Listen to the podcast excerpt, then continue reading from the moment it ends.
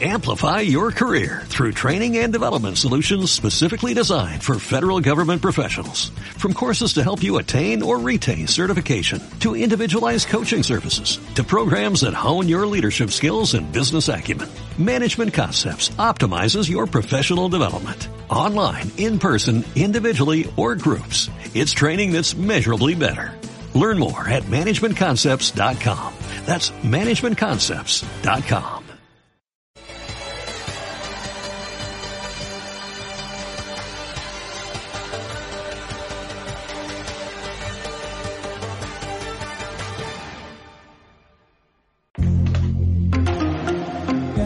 Buenos días, tardes y noches desde cualquier lugar del mundo donde nos, vean. Bienvenidos a la quinta edición del, International, del Sports International Podcast. Eh, hoy, el día de hoy, seguimos eh, los mismos eh, desde, desde el comienzo. Eh, desde, desde Sochi, en Rusia, nos acompaña Javier. ¿Qué más, Javi? ¿Cómo vas? Todo fino. Aquí hoy está nevando, que aquí nunca cae nieve, pero hoy, bueno. ¿Qué más, Daniel, desde Barcelona? ¿Cómo te va? Hola, ¿qué tal? ¿Todo bien? Aquí el Día de los Enamorados compartiendo eh, el amor y la amistad con mis amigos. Y bueno, qué mejor que hablar de fútbol en este día. Bueno, muchachos, hoy tenemos un programa bastante tenso, eh, con bastantes cosas. Esta próxima semana vienen una gran cantidad de eventos deportivos, pero digamos que el que más trasciende, el que más pesa, tiene que ver con la UEFA Champions League. Eh, retomamos desde, la, desde, el receso desde fin de año y se viene con unos partidos de esta primera, esta primera semana de la retoma, vienen con unos partidos importantísimos. Eh, y de entrada quería hablar de, con ustedes y, y, y, pues nada, revisar todo lo que tiene que ver con eso, pero quería hablar eh, primero que todo del Paris Saint Germain contra el Barcelona, o en este caso más bien Barcelona, Paris Saint Germain. Daniel, tú que estás en Barcelona, uy. ¿cómo se vive la previa de ese partido? Uy, uy, uy, uy, aquí los catalanes, los barcelonistas están un poquito asustados porque no saben eh, cómo medir cómo está el equipo. Vienen de golear 5 a 1 al, al Alavés, pero un partido sumamente mentiroso, ya que hasta el minuto 80 y algo estaban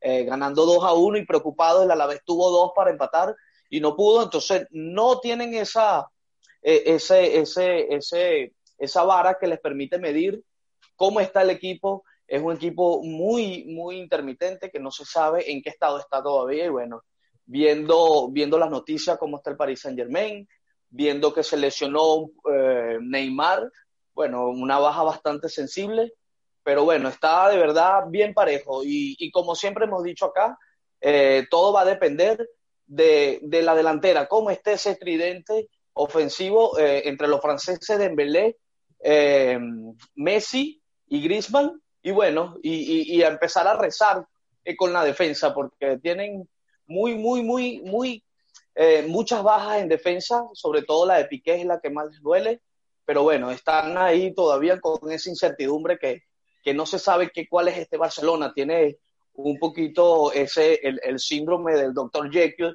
y Mr. Hyde, que aparece a veces y a veces no, pero bueno, en esa incertidumbre, de verdad que la gente está asustada, asustada de verdad, porque no saben a qué, qué Barcelona se va a presentar en Champions. Javier, ¿tú cómo lo ves desde allá desde Sochi? Bueno, yo veo, eh, lo primero es que los dos equipos llegan con baja porque el Paris Saint Germain no tiene Neymar y creo que Di María también está en duda.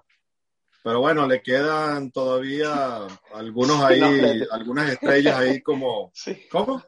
Algunas cuantas. sí, sí, algunas, algunas cuantas estrellas ahí le quedan. Y, y el Barcelona también llega con baja. Y una defensa que tiene muchas dudas. Como, como decías tú, Daniel, un Barcelona con, con, con, un juego muy irregular, que no se sabe con qué nos va a salir. Y bueno. La defensa. Eso sí, Javier. en la liga, en la liga tienen, creo que seis partidos seguidos ganando. Seis sí. victorias consecutivas. Claro, le ganaron el último, golearon al, al poderosísimo a la vez, a la vez. Victoria. Sí.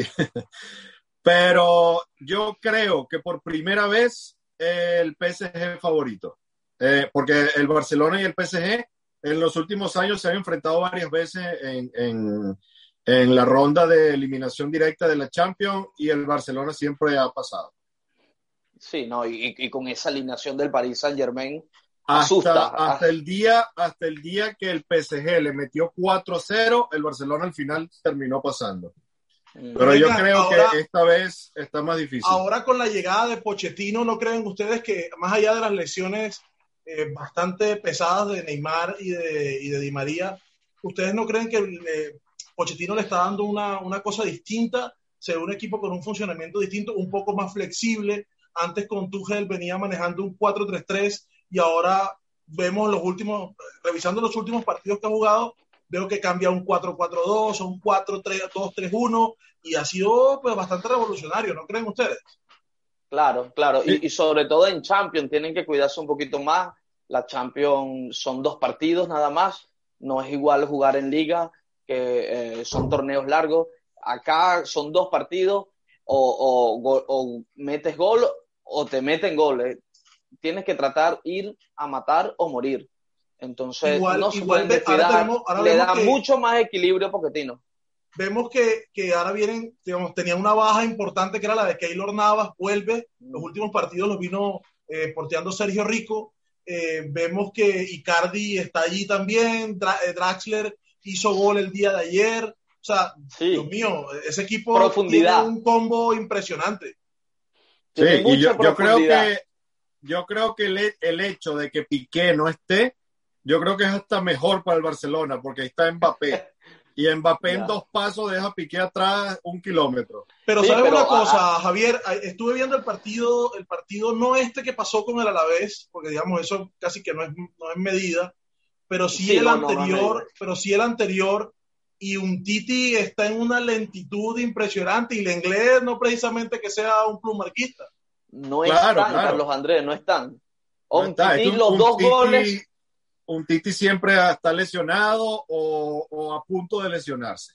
Y con la cantera no hay chance, o sea, no veo Araujo, acción más o menos, pero Araujo no está para jugar un partido de Champions. Y, no, yo, creo que ese es el miedo, la, en, defensa, porque saben que la delantera puede hacerle gol a cualquier equipo, pero, pero detrás de verdad que están muy mal. Si no es por Ter yo creo que si Mbappé tiene una buena noche, se va a divertir bastante. Sí, sí, nada. Pero Mbappé igualito viene, viene está ahorita en un proceso de rebeldía, digámoslo así. Además, al parecer quiere marcharse, no ha, no ha dado luces para su renovación. Entonces, sí vamos a decir, el PSG sí va a depender y va a, dejar todas sus posibilidades, entendiendo que no está Neymar y entendiendo que no está Di María, va a recaer todas sus posibilidades en Mbappé. Yo creo que más bien tiene que ser un tema de articular bien el equipo, porque más allá de que Mbappé sea la gran estrella junto con Neymar del equipo, eh, ahorita no está viviendo por su mejor momento en el PSG. Sí, sí, no, pero, pero profundidad. no, pero igual, igual, hace goles, igual hace goles. Sí, no, y, con King, que, no es, que lo, hemos visto acá con la Juventus, lo hemos visto con la selección italiana, King es un demonio, hablándolo coloquialmente. Eh, es un y tiene a Icardi también.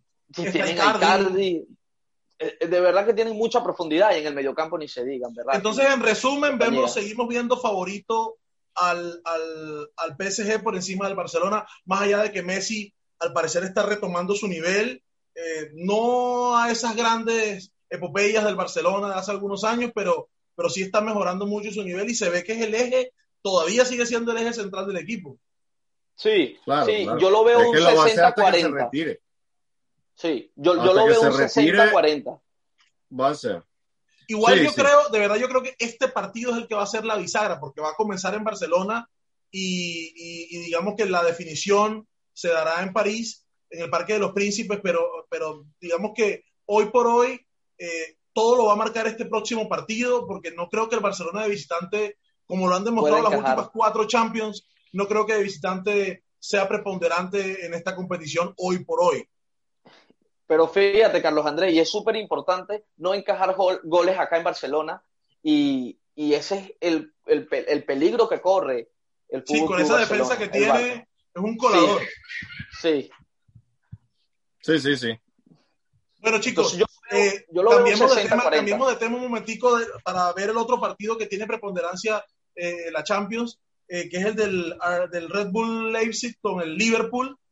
hombre, yo lo que veo es que el Liverpool viene en caída libre, ha perdido sus últimos tres partidos seguidos en la, en la Premier y, y, la, y, el Leipzig es un equipo de temer, un equipo con sí. unas articulaciones, con una articulación que viene desde la parte dirigencial hasta el equipo y viene en franco crecimiento, más allá de que no sea un equipo de estrellas, porque inclusive la única estrella que tenía se la vendió al Chelsea, que era este Kramer, creo que era el apellido. Eh, Kramer, sí, Kramer. Entonces se lo vendieron al, al, al a, no, Timo Werner, qué pena, Timo Werner. Eh, Timo Werner. Se lo vendieron al Chelsea. Yo estaba pensando, sigue, no me acordaba, pero. No pero sigue, pero sigue, el equipo sigue bien articulado y a la muestra es que está en octavos de la Champions. Entonces, y, y es un, ¿ustedes un creen que, que el Leipzig joven. le puede dar el campanazo al, al Liverpool bajo estas circunstancias actuales que maneja el Liverpool?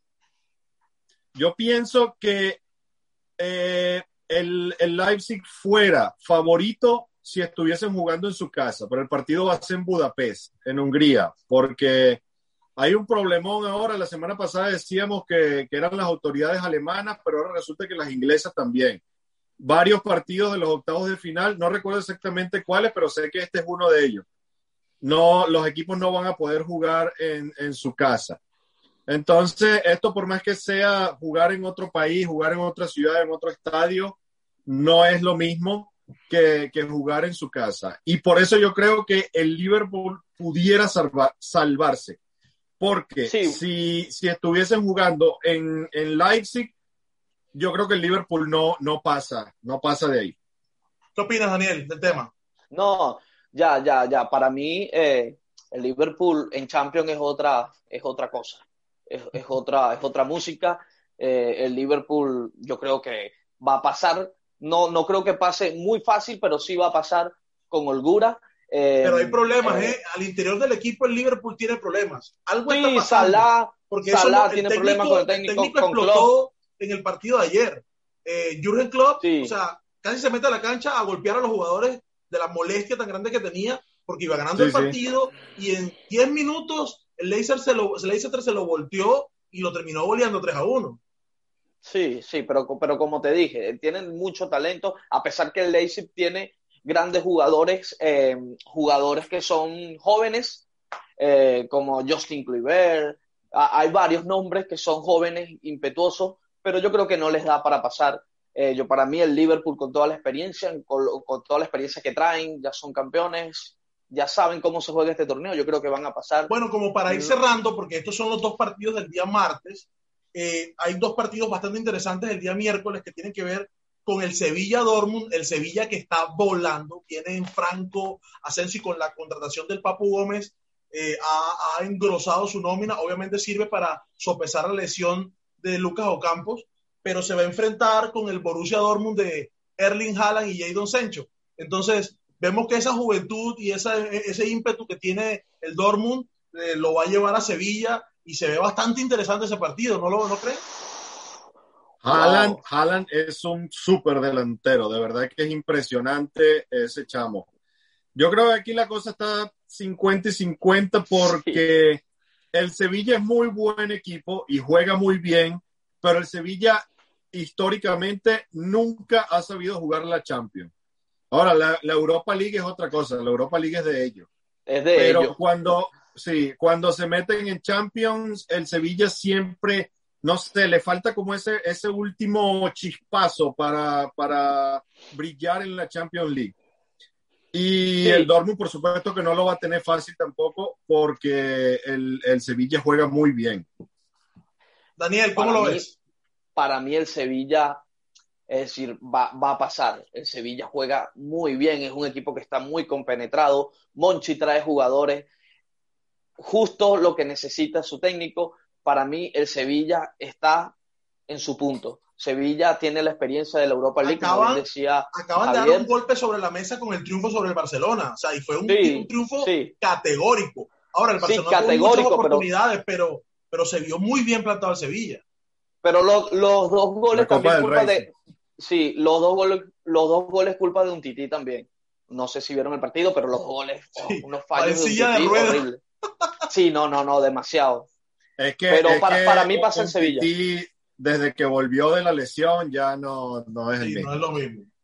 Bueno, chicos, sí. para finalizar este espacio de la Champions, quería hablar sobre el Porto Juventus. Me parece que es un ah, este va a ser rápido, Juventus. Eh, sí, sí. O sea, no lo vean tan así. El Porto viene en, franco ascenso, tiene dos extremos que la están rompiendo. Eh, ojo, porque la Juventus, esto que acaba de pasar con el Napoli, la verdad lo deja, no lo deja muy bien, eh, digamos, no lo deja sí, puesto para este partido. Una derrota 1 a 0, el Napoli le supo hacer al equipo un penalti. Sí, y el, el, Napoli es un equipo que conoce mucho a la Juventus. Gatuso conoce a la Juventus, pero con el Porto yo no creo. Yo, creo que ahí la Juve, la Juve pasa. Yo lo veo clarísimo como Javier. que la, la, Juve va a pasar de, de, ronda. Que, que, va a ser fácil. A dos partidos. No. Que va a ser fácil, no, pero, pero sí, sí pasa. A dos partidos pasa, sí, seguro. Sin duda. con el hambre, y con el hambre que tiene Cristiano Ronaldo ahorita, mira. Como siempre. Cristiano forever. Amplify your career through training and development solutions specifically designed for federal government professionals. From courses to help you attain or retain certification, to individualized coaching services, to programs that hone your leadership skills and business acumen, Management Concepts optimizes your professional development. Online, in person, individually, or groups. It's training that's measurably better. Learn more at managementconcepts.com. That's managementconcepts.com.